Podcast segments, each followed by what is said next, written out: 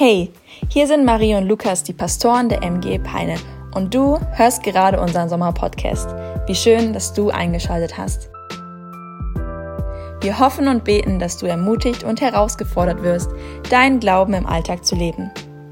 Los geht's mit dieser Episode. Ja, moin.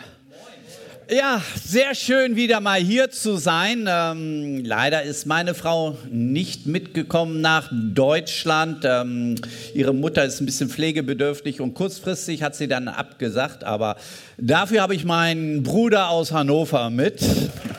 Ist ja auch schon mal was, ne? Aber ich werde ja ähm, oft gefragt und ähm, deswegen.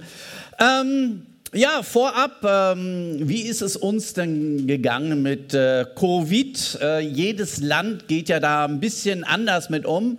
Und letztes Jahr, als es angefangen hat, im März, ähm, wurden Schulen, Gemeinden, Moscheen für drei Monate geschlossen. Alles dicht, weil man hatte Angst, man wusste nicht, was auf uns zukommt. Die Weltgesundheitsorganisation hat schon gesagt, es wird Millionen von Toten in Afrika geben. Und äh, ganz überraschend ist ja Afrika der Kontinent, der am wenigsten Opfer zu beklagen hat, der damit am wenigsten Probleme hat. Und ähm, wahrscheinlich, weil die Afrikaner alle so unheimlich diszipliniert sind. Ne? Äh, äh, man weiß es nicht, wieso und äh, warum.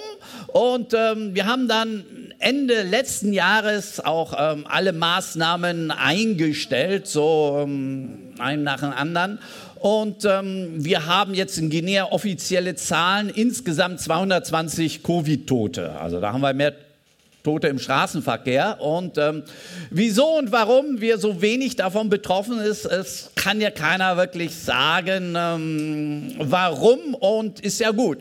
Ähm, für uns war Covid also eher so ein kleineres Übel, weil wir hatten letztes Jahr auch wieder eine Ebola äh, ausgebrochen bei uns und Falls ihr euch noch erinnern könnt, 2014, 2016 hatten wir äh, Zehntausende Tote mit Ebola. Und das ist noch was ganz was anderes. Da sind halbe Dörfer äh, gestorben. Und als das letztes Jahr wieder ausbrach, ähm, da war uns schon ganz bange. Und äh, Covid äh, ist da irgendwo so ist irgendwo nicht so schlimm. Ne?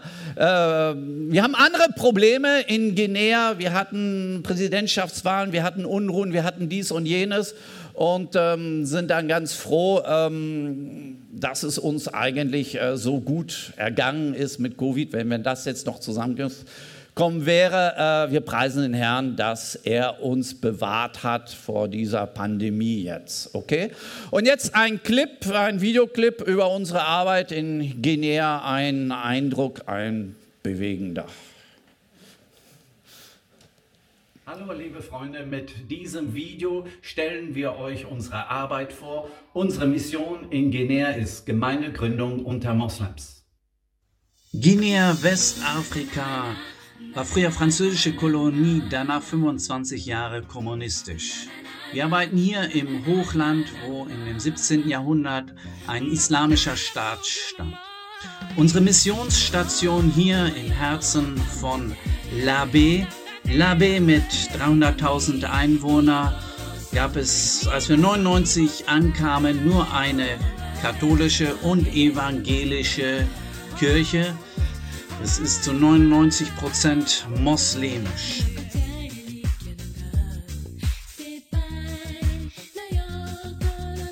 Zu unseren Missionsstationen gehört auch immer eine christliche Schule, in der wir die christlichen Werte und Normen weitertragen. Jeden Morgen nach der Nationalhymne der Fahne wird gehisst, gibt es bei uns eine christliche Andacht für alle Schüler.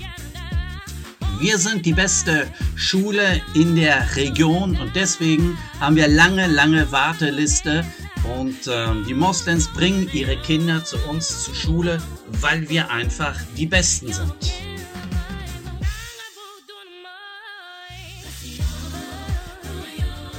Obwohl es offizielle Religionsfreiheit gibt, dürfen wir keine Kirche bauen. So bauen wir unseren Schulhof jeden Sonntag um damit wir dort Gottesdienst feiern können.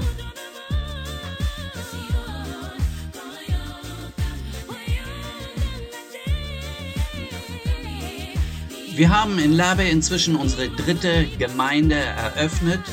Zu den Gottesdiensten an den drei Standorten kommen insgesamt 500 Personen zusammen.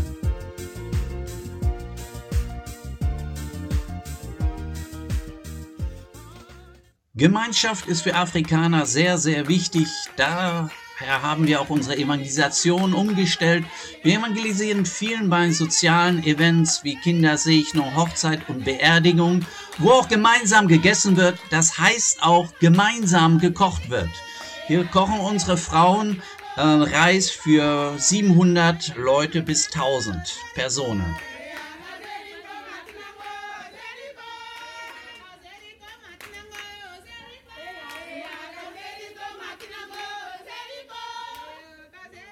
Der Kinderdienst spielt ebenfalls eine zentrale Rolle. In Guinea sind 50 Prozent der Bevölkerung unter 16 Jahren. Daher hier unseren Kindergottesdienst und wir haben viele Kinderclubs in den Stadtteilen.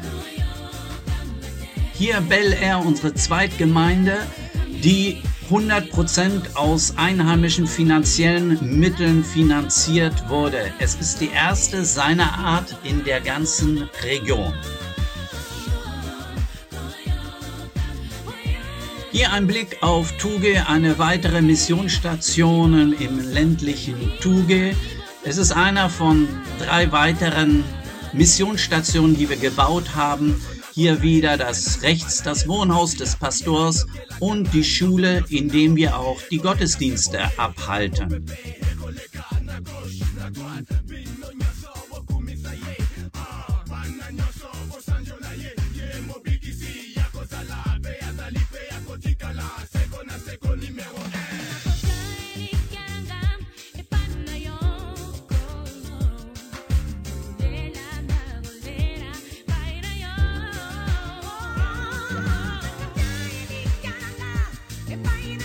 In Tuge, so haben wir auch in Kubia eine neue Missionsstation gebaut.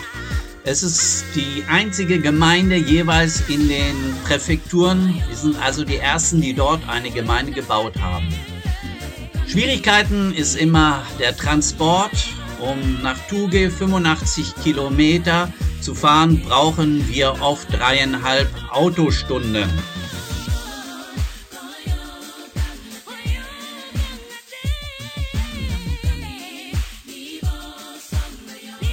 Ja, diese Arbeit wäre ohne die Unterstützung nicht zu machen.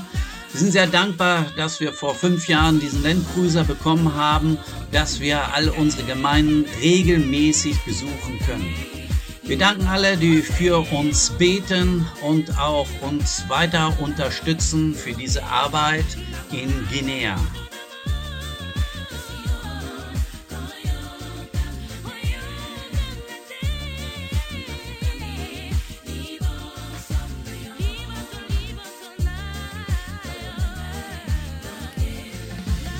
Ja, ich wiederhole mich gerne. Danke für alle Unterstützung, nicht nur finanziell, auch geistig. Vor allem, äh, wir brauchen Gebet. Es ist ein Pionierdienst. Wir arbeiten in einer Region, wo sehr wenig Missionstätigkeiten in den letzten Jahrzehnten, Jahrhunderten äh, geschehen ist. Es ist eine ganz spannende Geschichte und wir sind so dankbar, was Gott dort tut. So, jetzt kommen wir zur Predigtserie Helden. Tja, da haben wir ja einige in der Bibel. Und ähm, positive und wie negative Beispiele. Ähm, in, in Wuppertal, die haben auch ähm, eine Serie äh, Heldengeschichten und Helden durchgestrichen. Ja, nach dem Motto, jeder ist ein Held. Also, und da wurde ich nochmal angemahnt, also bitte keine Heldengeschichten zu erzählen, sondern Heldengeschichten, kleingeschrieben. Also fand ich ja ganz äh, interessant. Aber ähm, ich finde es sehr gut in der Bibel. Du hast die großen Männer Gottes, aber alle hatten doch irgendwo ihre Charakter. Charakterschwächen. Jetzt, ja? Und das finde ich das Klasse an der Bibel. Es zeigt auf, wie wir wirklich sind. Ja, es, ist, es verschönert nicht. Wenn das ein Roman wäre, äh, wäre er sehr schlecht. Ja, es, es, ja, es ist auch kein Propagandamaterial, weil es zeigt uns wirklich auf, wie wir sind. Und auch die Helden hatten alle so ihre Probleme. Und wir gehen auf einen ein im Alten Testament. Gideon, kannst du erstmal unseren Text an Genau, wir haben Richter. Richter 6 sind wir und ähm, möchte mal ähm, Kontext geben, Zusammenhang über Richter, das Buch der Richter, weil im Buch der Richter hast du eine, eine Zeitschleife. Es ist nämlich, es geschehen immer die gleichen Abläufe im Buch der Richter. Du hast, das Volk Gottes geht es gut. Es geht ihnen gut, also wenden sie sich ab von Gott, wenden sich den Götzen, Baal und so weiter äh, an. Daraufhin werden die Feinde Israel stark, die Philister, die Minoiten und so weiter, die kommen dann an, gegen Israel kämpfen. Und äh, dann werden sie unterdrückt und dann schreien sie zu Gott, kehren um und dann gibt ihnen Gott einen Richter, einen Befreier und äh, dann kämpfen sie und dann sind sie frei und dann geht es wie ihnen wieder gut. Und dann fängt die Geschichte von vorne an. Also er ließ Richter, du hast da so eine, so eine Zeitschlaufe, ja. Und wir fangen jetzt an in diese Zeitschlaufe. Israel sagt, ey, es geht uns schlecht, wir werden bedrückt. Gott, rette uns, hilf uns. Ja? Und Gott spricht durch einen Prophet, ich möchte euch jemanden geben, der euch befreien wird. Ich habe es gehört. Und da kommt jetzt diese Geschichte mit Gideon. Das heißt, Gott hat beschlossen, ich werde einen Retter senden, einen Befreier. Und jetzt hat er ja in ganz Israel, äh, ich weiß nicht, mindestens eine Million Auswahl. Ich weiß nicht, wie groß Israel zu dem Zeitpunkt war, aber er hatte eine riesen Auswahl. Und äh, wir würden natürlich jetzt äh, vielleicht beim Militär suchen, äh, Sonderausbildung. Die stärksten würden wir jetzt irgendeinen aussuchen, oder? Ne? Gott hat den Vorteil, er kennt jeden Einzelnen. Er kennt die Fähigkeiten.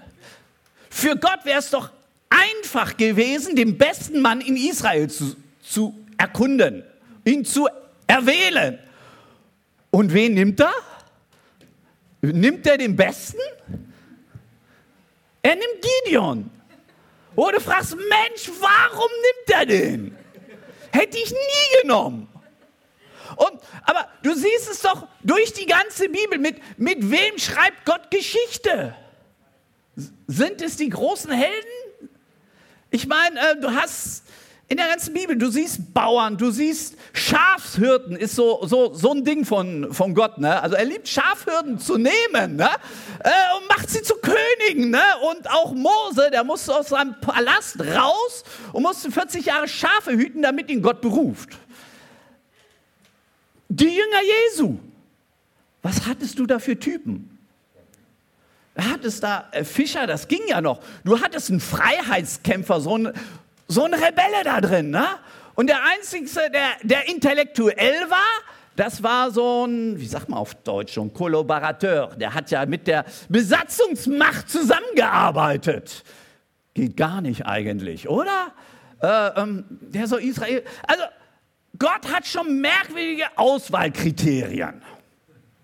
Und jetzt kommen wir, ähm, der Engel des Herrn kommt, äh, Vers 11, lass uns zusammen lesen. Und der Engel des Herrn kam und setzte sich unter die Terebine und bei Ophrat. Die gehörten Joas, den Abisriter, und sein Sohn Gideon drosch Weizen in den Kelter, um ihn vor den Medianitern in Sicherheit zu bringen. Da erschien, da erschien ihm der Engel des Herrn und sprach zu ihm, der Herr ist mit dir, du tapferer Held. Gideon aber sprach, ach mein Herr, wenn der Herr mit uns ist, warum hat er uns dann dies alles getroffen und wo sind all seine Wunder, von denen uns unsere Väter erzählt, indem er sie sprachen, hat der Herr uns nicht aus Ägypten herausgeführt, nun aber hat uns der Herr verlassen und in die Hand der Midianiter gegeben. Der Herr aber wandte sich zu ihm und sprach, geh hin in dieser deiner Kraft. Du sollst Israel aus der Hand der Medianiter erretten. Habe ich dich nicht gesandt? Er aber sprach zu ihm, ach mein Herr, womit soll ich Israel erretten? Siehe, meine Sippe ist die geringste im Manasse und ich bin der kleinste im Haus meines Vaters. Der Herr aber sprach zu ihm, weil ich mit dir sein will, wirst du die Medianiter schlagen wie ein einziger Mann. Er aber sprach zu ihm, wenn ich denn Gnade vor dir gefunden habe, so gib mir ein Zeichen, dass du es bist, der mit mir geredet hat. Also ich finde es in der ganzen Bibel die witzigste Unterhaltung. Du kannst sagen, haben die, die, haben, die reden doch aneinander vorbei. Ne? Ich meine, der Engel des Herrn kommt und sagt, du tapferer Held. Moment mal. Was tut er gerade? Er drischt Weizen im Kälte. Er versteckt sich, damit man nicht weiß, dass er Weizen drischt. Ich meine, äh, Weizen dreschen, dazu brauchst du Wind. Das ist unheimlich unangenehm, äh, in, äh, wo, wo Windschutz, ich meine, das ist Weizenstaub, ist sehr unangenehm, wenn sich der auf den Schweiß legt, das kratzt wie Hölle. Und der hat das gemacht, weil er Angst hatte. Und wenn du weiterliest, seine erste Tat, wo Gott ihm gesagt hat, er soll tun, einen Altar des Baals niederzureißen, das hat er vorsichtshalber nachts getan. Weil er hatte Angst nicht nur von der Bevölkerung, sondern von seinem Vater. Hey, das war ein Angsthase. Und der kommt Gott an und sagt, der Herr ist mit dir, du tapferer Held. Boah, äh, irgendwas stimmt hier nicht. Wer, ist das nicht irre? So wie wir uns sehen, sieht Gott uns nicht. Und ich möchte noch weitergehen. So wie uns die anderen sehen, auch so sieht Gott uns nicht. Er sieht uns als tapferer Held, ein Feigling. Ist doch irre, ne? Und ich meine, Gideon will da nicht drauf eingehen mit diesem tapferer Held, also irgendwo fand er das gut, ne? Aber der Herr ist mit dir. Also das stimmt ja nicht. Und Gideon zeigt jetzt seine Umstände. Die Umstände sind doch so und so, deswegen kann es nicht sein, dass der Herr mit uns ist. Interessant. Wir gehen von unseren Umständen aus und bewerten damit, ob der Herr mit uns ist oder nicht. Tun wir das auch manchmal? Oh, uns geht es schlecht. Und wir sind krank, wir sind in einer Krise, wir haben finanzielle Not, wir haben dies und jenes. Wir gehen davon aus, der Herr ist also nicht mit mir. Hm. Sind das wirklich die Kriterien? Und ich meine, es stimmt, wenn du krank bist, fühlst du die Gottes, Gottes Gegenwart nicht, oder? Geht es nur mir so? Oh, letztes Jahr habe ich Covid und äh, ganze Familie, also all meine Freunde, alles hat es nur leichte Symptome und ich war drei Wochen so krank. Ich war noch nie so krank in meinem Leben. Es gab Momente, wo ich gesagt habe, na, ob du morgen früh erlebst, ob ich die Nacht erlebe, hm, ich sollte vielleicht mein Passwort meines Computers irgendwo weitergeben. Das ist, ja, solche Überlegungen kommen da, ne? Und deswegen ist es so wichtig, dass du weißt, nicht nur im Kopf, sondern im Herzen, Gott ist mit dir. Das ist gerade so wichtig. Wir sagen, seitdem du dich bekehrt hast, hörst du, Jesus liebt dich. Ja? Und vielleicht kannst du es gar nicht mehr hören. Aber es ist so wichtig, dass wir es verinnerlichen in unserem Leben, denn dann, wenn es uns schlecht geht, dass wir dann nicht assoziieren, ach Gott ist ja vielleicht gar nicht mit mir. Denn das stimmt nicht. Wenn Jesus jemanden in Not gesehen hat, dann steht da in der Bibel immer, und Jesus hatte Mitleid.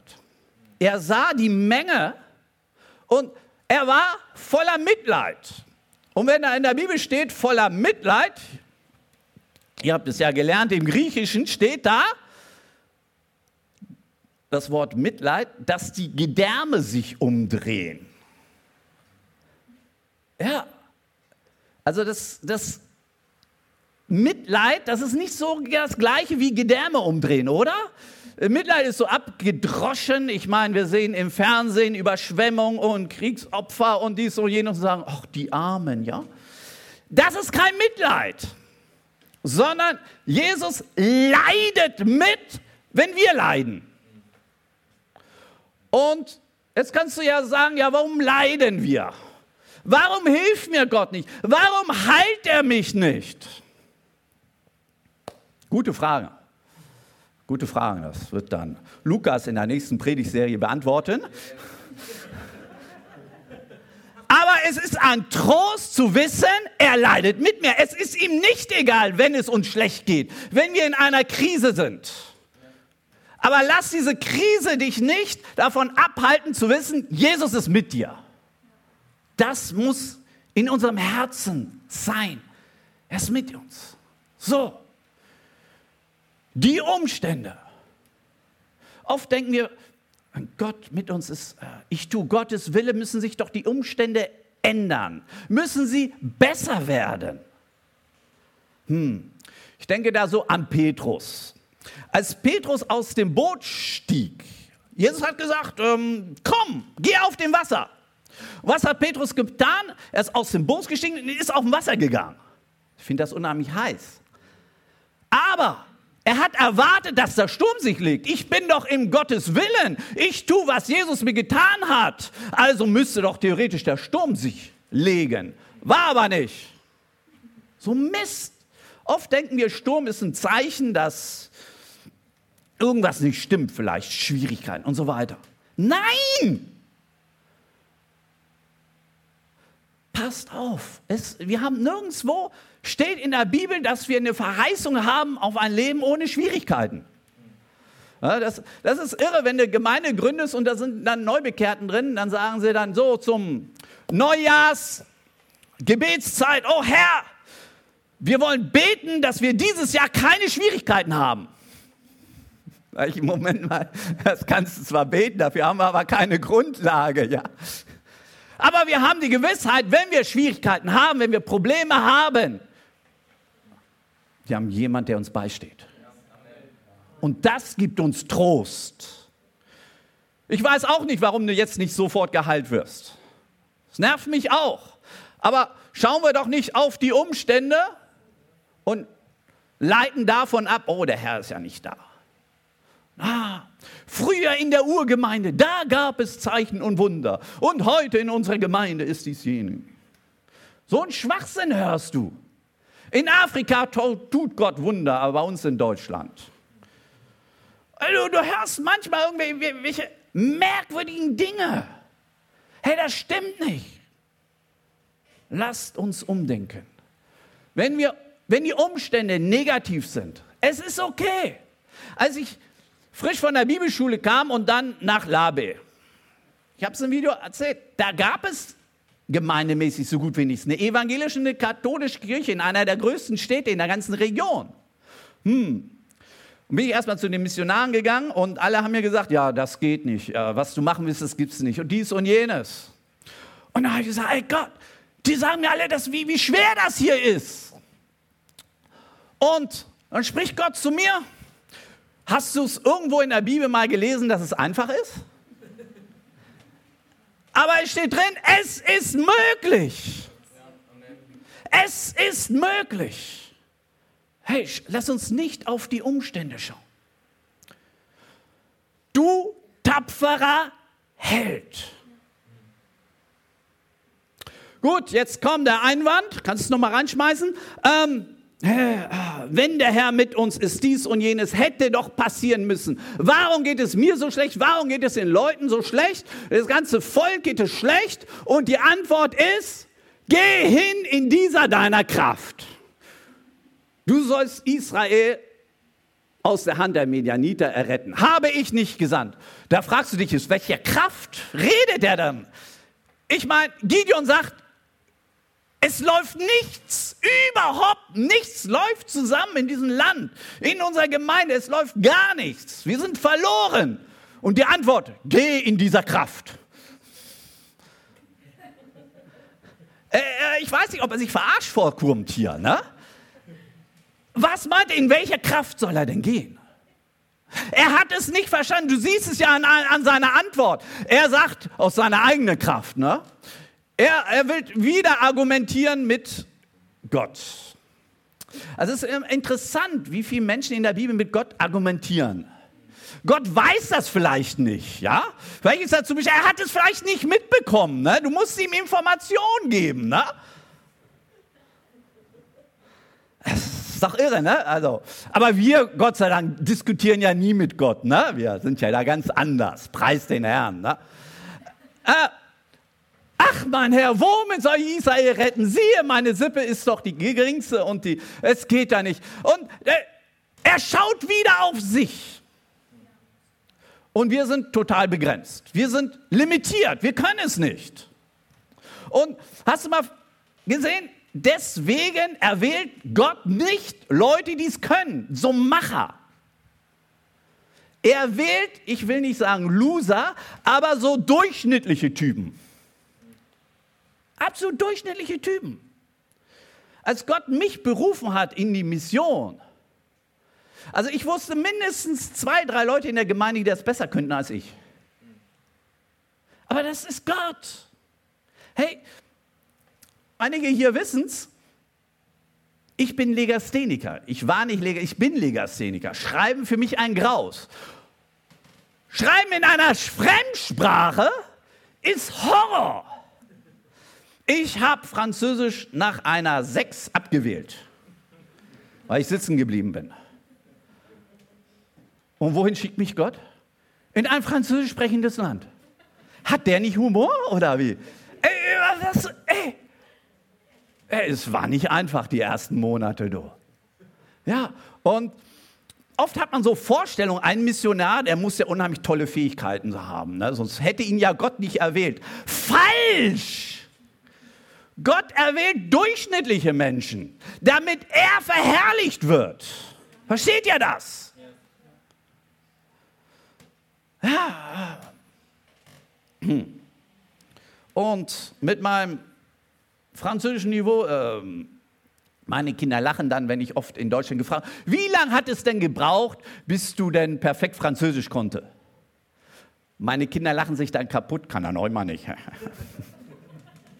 Wie oft, wenn ich predige, natürlich äh, fließend Französisch, aber nicht korrekt, ja? Gott gebraucht das Schwache. Das ist nicht unsere Kraft. Geh in dieser deiner Kraft. Deine Kraft ist nicht, oh, ich weiß es, ich habe studiert, ja? Ich kenne die Bibel, ich kann Bibelverse auswendig. Das ist es nicht, was Gott sucht. Sondern Jesus ist mit mir. Jesus hat mich berufen. Ich kann alles durch den, der mich berufen hat. Jesus ist es, nicht ich. Und jetzt kommen wir nach Guinea. Ich habe hab neulich einen von meinen äh, Ältesten, die zu der Zeit in Hannover waren, äh, als ich gegangen bin zum ersten Mal nach Guinea, der hat mir gesagt, es ist doch schon interessant, was Gott alles getan hat. Also ich war fest überzeugt, dich sehen wir nie wieder.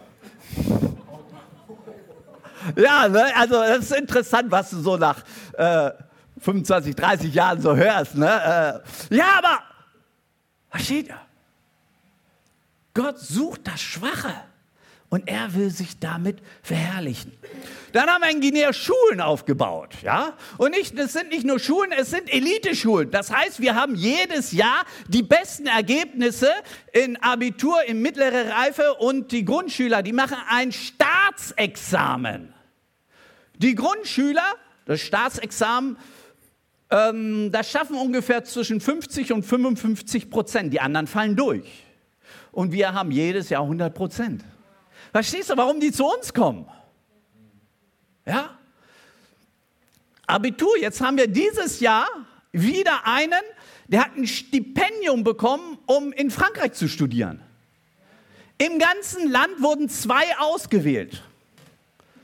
Die mussten so und so viel Tests machen und ja, der fährt demnächst nach Lyon zum Studieren, hat ein Stipendium aus unserer Schule. Ist das nicht irre? Für jemanden, der eine 6 in Französisch hat, der nicht schlecht, ne? Es kam jetzt letztes Jahr ein, ein Amerikaner, der seinen Doktor von der Universität Oxford machen möchte. Das Thema ist unsere Schule. Ja, so haben wir es bis zur Universität Oxford geschafft, unsere Schule. Ne?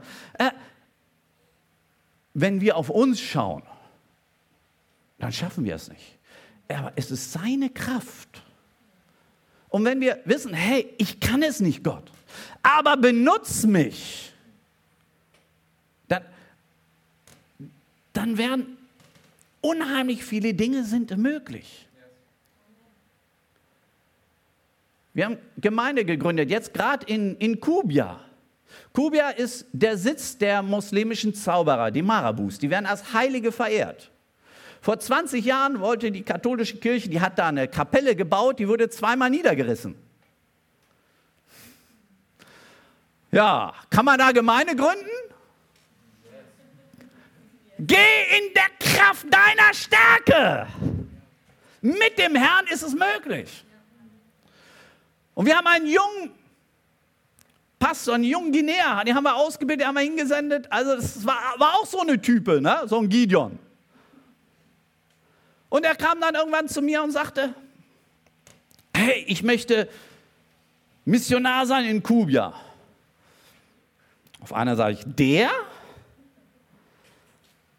Aber wenn einer freiwillig nach Kubia geht, dann muss der berufen sein, sonst geht da keiner hin. Ne?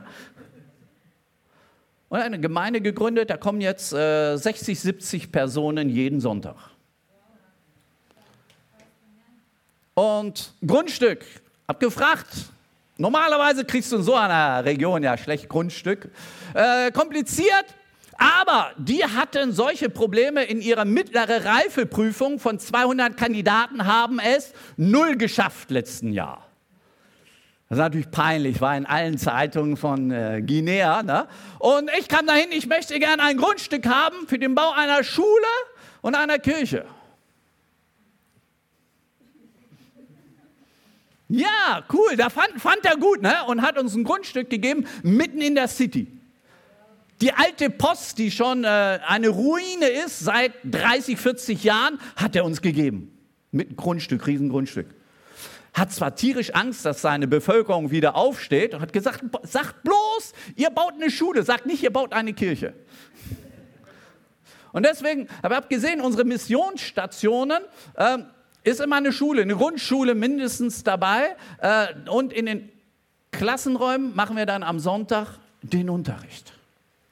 Hm? brauchen wir ja nicht in der Schule am Sonntag. Das geht so lange gut, bis es zu klein wird. Deswegen haben wir bei uns den Pausenhof umgebaut.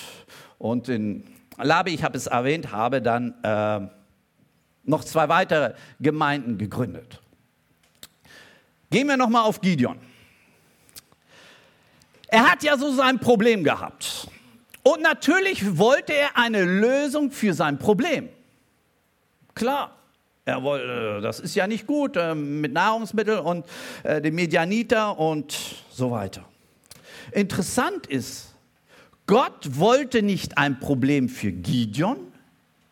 Gott wollte, dass Gideon eine Lösung wird für das Problem Israels. Und das ist irre. Wie oft, wie oft schauen wir auf unsere eigenen Probleme und wollen eine Lösung. Und Gott sagt, hey, ich möchte nicht, dir eine Lösung geben. Ich möchte, dass du eine Lösung bist für die andere. Vielleicht hast du schwierige Zeiten durchgemacht in deiner Kindheit, in deinem Beruf, in der Ehe. Ich weiß nicht wo. Und das, das geht dir nach bis heute. In der Seelsorge, ich habe unglaubliche Dinge gehört. Aber vielleicht ist es dir auch passiert nicht deswegen, sondern Gott will dir nicht nur eine Lösung geben, Gott möchte, dass du jetzt zur Lösung wirst für andere. weil du es durchgemacht hast. Du kannst die Menschen verstehen. Ähm, wenn du innere Heilung erlebt hast, kannst du es anderen weitergeben. Ich, glaub, ich glaube daran, dass wir unseren Horizont öffnen müssen und nicht nur wollen, dass unser Problem gelöst wird. Möchte, dass du darüber hinausblickst und sagst, hey, ich möchte, dass ich eine Lösung bin für die Probleme anderer. Eine ganz neue Perspektive. Lass uns darüber nachdenken. Als ich schwer krank war, ich meine, ähm, ich habe kranke Personen ganz anders angesehen jetzt. Es macht dich demütig. Das ist gut. Demütig sind gute Eigenschaften. Ja, es geschehen Dinge in unserem Leben, wir verstehen sie nicht. Und ich möchte, dass du das nimmst und sagst, hey, vielleicht kann ich damit, was mir geschehen ist, anderen dienen. Du hast ein tolles Beispiel als ähm, Joyce Meyer, wurde in ihrer Kindheit Missbrauch, sexueller Missbrauch. Und sie redet darüber, Sie schreibt Bücher über Gefühle, über dies und jenes und sie hat so viele Tausenden von Menschen geholfen, weil sie es selber erlebt hat. Versteht ihr? Und sie hat nicht nur eine Lösung für sich gefunden, sondern sie ist eine Lösung für die Probleme tausender anderer Menschen geworden. Ist das nicht irre? Und das ist dieser Gideon-Effekt, oh, wir schauen nur auf unser Problem und wir hoffen, dass unser Problem gelöst wird. Schau drüber hinaus, dass Gott dich gebraucht. Du bist ein tapferer Held. Du bist berufen als tapferer Held. Das finde ich genial. Und jetzt, ich liebe ja über Glauben zu predigen. musste Gideon ausklammern. Ganz schlecht. Der hat überhaupt keinen Glauben. Ich meine, dieses Gespräch, dann fragt er, ja, ich möchte jetzt ein Zeichen, dass du es bist. Hey, wie, wie, dämlich ist das? Also das kannst du, was, was, was wenn du über Glauben re redest, musst du ihn ganz, darfst du nicht über Gideon sprechen. Und oft denken wir, ja, ich bin ja nicht der Glaubensheld. Ja, herzlich willkommen im Club. Ja, wir müssen nicht dieser große Glaubensheld sein. Hier haben wir einen, der Schwierigkeiten hatte mit Glauben. Er hat gefragt, oh, ihr kennt die Geschichte vom Vlies auslegen. Es ging weiter. Nachdem angefangen hat, den ersten Altar zu zerstören, dann ging es um, ja, Herr, wenn du wirklich mit mir bist, dann möchte ich ein Zeichen von dir. Und es gibt so unter den Christen so dieses Vlies auslegen. Kennt ihr das? Ne? Nach dem Motto, ah, ah, ah, wenn das wirklich meine Frau ist, dann möchte ich, dass dies und jenes passiert. Vlies auslegen. Das heißt, Gideon hat gesagt, ein Stück Wolle genommen und hat es auf Rasen gelegt. Herr, wenn du wirklich mit mir bist, dann möchte ich, dass dieses Stück Wolle von Wasser getränkt wird und unter, dadurch trocken. Nächsten Morgen war die Wolle, das Vlies, voll Wasser. Oh, das Zeichen des Herrn. Ja, aber vielleicht war es Zufall. Ja, lass uns doch es umgekehrt machen. Das, und drumherum ist es feucht, nur die Wolle ist trocken. Ey, Jesus sagt, nur ein böses und ehe, ehebrecherisches Geschlecht fragt nach einem Zeichen. Also, ähm, ja, das sagt die Bibel, Bibel über Leute, die nach Zeichen fragen. Und trotzdem hat Gott Gideon gebraucht, oder? Wir, wir, wir können es ihm nicht so im, unsere Theologie packen wir oft so in Schubladen. Es ist so oder so oder so. Aber wir sehen in Gideon, er war ein ganz einfacher. Er war eher äh, der Schüchterne. Er war, er war der, er war der Geringe. Er war durchschnittlich. Und Gott sagt, streitbarer, tapferer Held.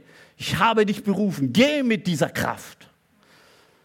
Und das ist irre. Das gibt mir Mut. Wenn ich zurückblicke jetzt auf über 20 Jahre Missionstätigkeiten in Labe, wenn, wenn ich schaue, dass wir vieles erreicht haben, was viele vor uns versucht haben, uns nicht erreicht haben. Dass wir die meisten Gemeinden inzwischen haben in der, der ganzen Region. Dann frage ich mich, hm, woran liegt das? Ich meine, an den tollen Missionar liegt es nicht, das weiß nur ich.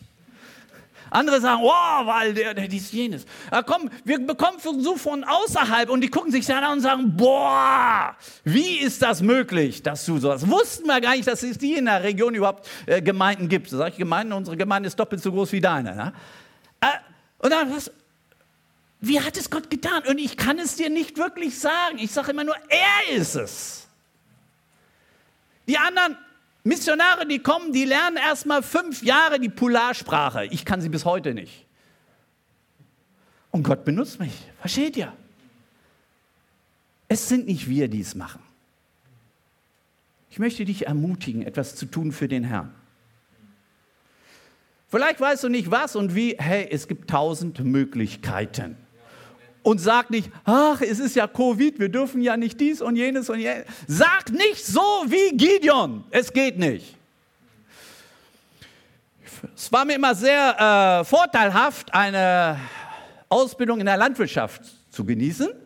Mein Chef hat mir immer gesagt, geht nicht, gibt's nicht. Ne? Hast du es auch erlebt? Ne? Äh, das war vielleicht prophetisch. Geht nicht, gibt's nicht. Mach etwas für den Herrn. Du brauchst dazu keinen großen Glauben. Du brauchst dazu kein großes Bibelwissen. Du brauchst dazu eigentlich gar nichts. Der Herr ist mit dir. Wie wirst du sehen, dass der Herr mit dir ist? Ah. Wollen wir warten auf ein Zeichen? Ich sag dir was. Tu's. Mach es. Du wirst sehen, dass der Herr mit dir ist. Es ist, es ist auf Praxis. So einfach. Mach etwas und du wirst sehen, ob der Herr mit dir ist. Aber wenn du nichts tust und einfach nur Sonntag in den Gottesdienst gehst oder am Bildschirm klebst, wirst du nie etwas erleben mit dem Herrn. Streitbarer Held. Tapferer Held. Ich habe dich berufen. Jeder einzelne von hier. Du kannst nicht sagen, ich bin schwach, ich bin klein, ich bin alt, ich bin krank. Nein. Gott möchte dich gebrauchen. Das ist das, was wir von Gideon lernen können. Gott beruft die Durchschnittlichen. Und seine Kraft ist einfach, dass Jesus mit ihm ist. Und Jesus ist mit uns, mit jedem Einzelnen hier. Vielleicht spürst du es nicht, vielleicht weißt du es irgendwie nicht. Egal. Mach etwas für den Herrn. Amen. Jesus, wir danken dir, dass du einfache Menschen gebrauchst. Wir danken dir, dass du nicht diese super tollen Helden benötigst, um dein Reich zu bauen. Du brauchst es, du baust es mit Alltagsmenschen. Herr, ich bitte dich, dass du ganz neu hier in der Gemeinde eine neue Flamme an fachst, dir zu dienen, in dem Kleinen, aber auch Glauben haben, dass, dass du jeden Einzelnen gebrauchen möchtest. Ja, es sind so viele Bereiche, äh, wo Mangel ist und du hast hier Menschen berufen. Ich bitte dich für diese Flamme, dass sie angezündet wird in den Herzen von jedem Einzelnen hier. Amen. Was für eine starke Predigt. Danke, dass du mit dabei warst. Für weitere Predigen kannst du uns einfach auf unserem YouTube-Channel folgen, und zwar bei MGE Peine. Wenn du uns besser kennenlernen möchtest und immer über die aktuellen Infos, Events und Gottesdienste informiert sein möchtest, dann kannst du dich auf unserer Website ganz einfach für unseren Newsletter anmelden. Wir würden uns freuen, von dir zu hören. Gottes Segen und bis nächsten Sonntag.